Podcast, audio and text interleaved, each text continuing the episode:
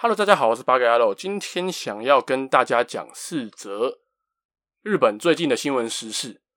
而第一则呢，就是在七月三号的时候，静冈县热海市的伊豆山地区发生了一个土石流。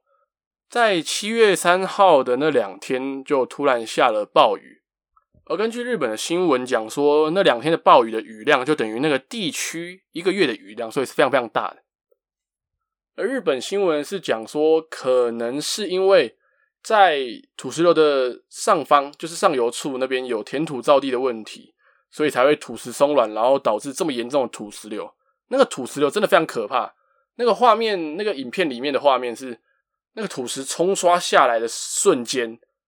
房子直接被毁掉，然后路边的汽车直接被铲起来，然后再被盖过去，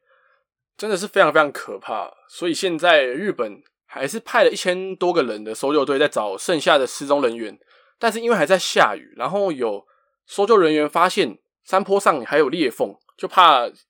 这么多天的大雨可能会导致又有土石流的产生，所以搜救队就暂停，然后等到天气比较好再继续搜救。已经其实已经停了三三次了，而且另外也确定了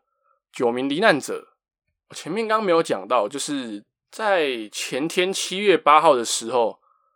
有找到了两名罹难者，然后死亡人数就到达了九人，但是还是有二十一个人失踪。然后在那两个人，就是前天发现那两个人被发现的时候，都处在一个心肺功能停止的状态，所以到院后就被医生认定为死亡。而这九人里面，已经确定了三名罹难者的身份，而且确定的都是在一开始的那个失踪名单里面的人。所以希望剩下的失踪人员可以通通找到。毕竟看到这样的悲剧，其实真的蛮难过，而且真的很恐怖。再来第二则呢，就是江宏杰跟福原爱前天八号的时候离婚了。可能是因为拖了这么久，江宏杰自己也受不了了。毕竟荧幕上是模范夫妻的他们，以前晒恩爱晒成这样，真的没有人会想过福原爱会被抓到这种丑闻，就是大老远的跑去横滨找其他的男生约会过夜。而且还爆出什么江宏杰他家人霸凌他什么的，但其实他们家人之间的恩怨情仇我也是没什么兴趣啦。但是一开始江宏杰其实态度还是蛮好的，他也没有直接开骂福原爱，而且还给他机会。最后看起来是因为福原爱没有要回来看小孩，江宏杰才会受不了。而听说啦，听说跨国婚姻要申请离婚的时候，通常会花上一年的时间，但是他们才花了七十七天。就完成离婚手续，真的超快。而且他们原本有一很多的代言，什么家电的，什么一大堆的，不知道那些厂商会不会来讨违约金？那个违约金应该是超高的吧？而且福原爱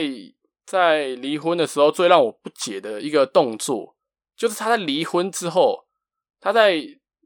微博上跟大陆人道歉说啊，对不起啊，让大大家粉丝担心啦，然后。发生了这么多的问题啊，可能是因为人民币比较香的关系吧。因为他毕竟在东奥，就是东京奥运的宣传影片没了，日本人又这么看不起福原爱这样的偷吃的行为，而且还还登上了不伦艺人的好感度最差的投票，他还拿到第一名，难怪会往中国靠了。毕竟日本人真的已经看不起这个人了，看不起福原爱他这个人。而我前面讲的这些，如果爱讲的粉丝听到也不要生气，因为我只是在陈述这个事实，就是新闻上讲的，这这不是我讲的。而且他们的豪宅也对分，就是一半一半，然后小孩也是共同监护，所以也算离得很合理，所以大家也就别再谩骂，然后不要再去 IG 上骂他们啊，或者是 FB 上面乱讲话啊，什么谁去死啊，什么之类的，都不要再这样乱讲了，好不好？大家就心平气和的看一看就好。再来第三则，就是东京又再一次的宣布紧急事态宣言。因为日本的疫情其实也跟我们台湾一样一直在变严重，所以日本政府就第四次的宣布东京的紧急事态宣言，而且时间就从七月十二号，也就是后天到八月二十二号，也就是快八月底的时候，然后包括冲绳啊、埼玉啊、千叶、神奈川还有大阪这几个府县的期限。就跟东京一样，延长到八月二十二号。然后北海道爱知、京都、兵库还有福冈这五个府县会在七月十一号，也就是明天到了之后，就不会再适用这些重点措施，就是紧急事态这些重点措施。呃，虽然不知道为什么东京或者是那些比较人比较密集、案例比较多的地方，还是有什么演唱会之类的大型活动在举行，但是口罩戴好，对不对？疫苗刚能赶快打一打就赶快打一打，毕竟日本现在其实疫苗也蛮多。然后台湾台湾人也一样，好不好？如果你能打到疫苗的，你赶快去打一打，然后不要趴趴走，能待在家就待在家。然后如果你的爸爸妈妈哦，跟大家讲一下。现在开放第九类跟第十类预约登记疫苗，呃，现在只是登记而已，就是还不一定打到。就是第九类好像是重症的，就是十八岁以上，就是有罕见疾病或重症的人可以登记疫苗。然后第十类是六十四岁以下到五十岁以上的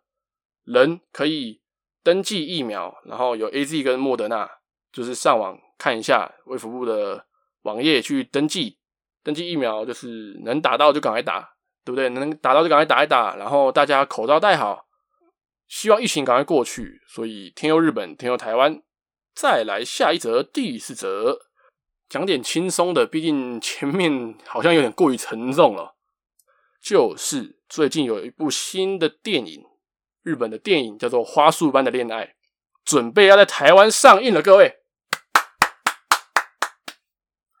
花束般的恋爱在日本的票房已经突破了三十八亿日币，就大概是九亿多，九点七亿台币左右。而且上映的时候把大哥挤下去，就是我们的《鬼灭之刃》，我们的炼狱杏寿郎把他挤下去了。这部电影霸占了日本六个礼拜的票房冠军，而且还拿下了二零二一的日本真人电影的第二名。听到这样的成绩，真的超想看的，而且预告片真的很棒。而且他选角，他的男女主角我都很喜欢。一个是三年 A 班的霸气老师，很难得演爱情片的菅田将晖。